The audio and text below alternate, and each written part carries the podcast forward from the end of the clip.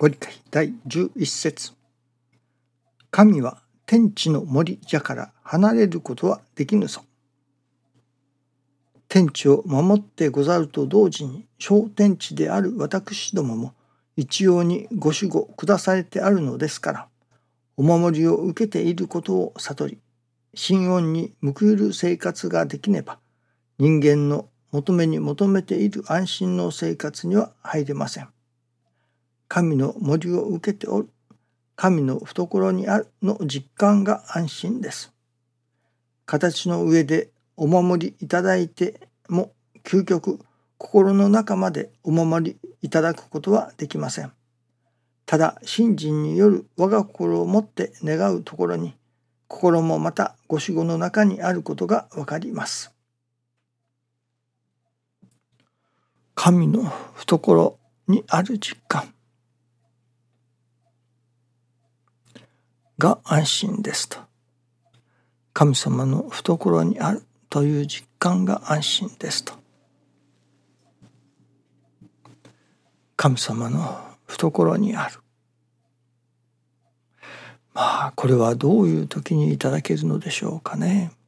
まあ様々にあると思います。やはり私どもが願い通りのおかげをいただいた時もそうでしょうけれどもまた願い通りにことが運ばない。そういう中においてもまた神様のお心を感じ取らせていただく。中でもやはり神様から何と言いましょうかね。お知らせのようなものをいただいた時にああこれが神様のお心なのか。これが私にかけられた神様のお心なのか。というようなものを感じさせていただく。まあ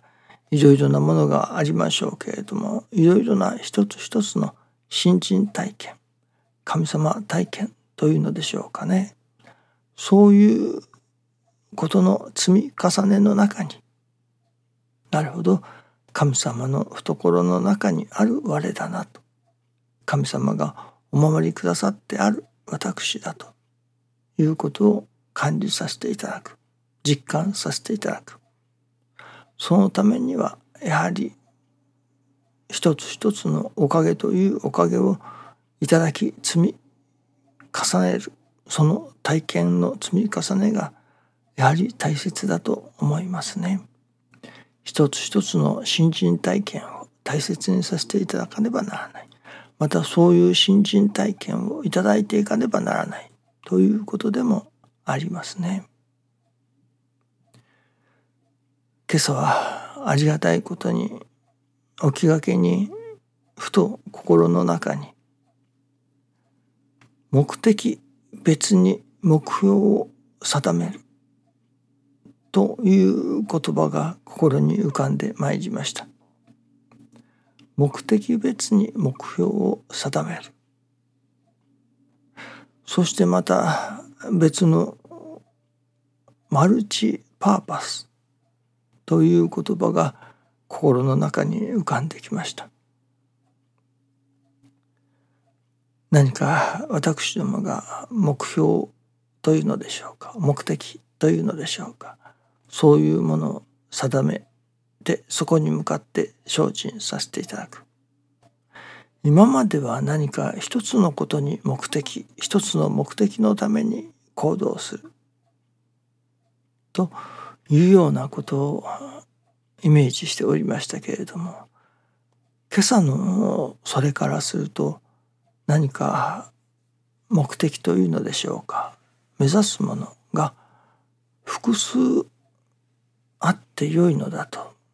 いやこれは私にかけられた神様の願いが一つではないと。ただ一つだけではない。あれの分野これの分野いろいろなことがあるのかもしれませんけれどもああこれは神様が私に願いをかけられているのは一つだけではないのではないか。いわば複数の目的があるのではなかろうかと。そしてその複数の目的に応じてその目的別に目標を定める。という何かそういういわば私にかけられた願い。それが複数あるのではないか。というようなものをその時に感じ取らせていただいたことでした。まあ神様がいろいろなことを思わせられたりお知らせであったり成り行きの中にさまざまなことがあります。そのそれら一つ一ついろいろなことを通して神様のお心を感じ取らせていただくということが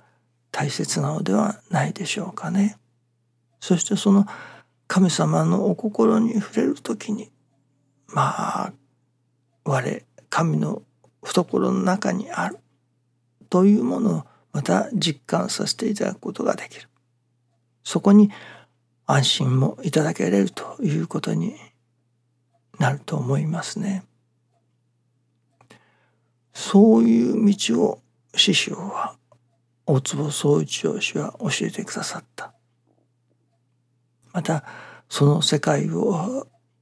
体験することをまあ教えてくださったのではないかと思いますね。いわゆる神様と私どもとが愛楽しみ合う拝み合う世界愛楽世界というものがそこにあるのではないでしょうかね。その信心をして初めて神様との愛楽しみ拝み合う世界であって初めて人間いや人類の真の助かりが得られるということになるのではないでしょうかね。そのためにはそういう世界を伝えるためにはまあいろいろありますね。そのいろいろあるその何と言いましょうか。複数確かに思いつくだけでもあれもしときたいこれもしときたい。あれも伝えたいこれも伝えたいというものがやはりありますけれどもそれらみんなをそれぞれの目的を持ってそしてその目的に応じて目標を定めてそれに取り組めと。何か神様がそうお示しくださったような感じがいたします。とにかく一番ありがたい楽しいそれは神様のお心に触れさせていただく。神様がそのお心を通してくださる。その神様のお心を実感として感じさせていただく。その喜びであり楽しみであるのではないでしょうかね。そこに新陳体験が積み重ねられていくということでもあると思いますね。どうぞよろしくお願いいたします。ありがとうございます。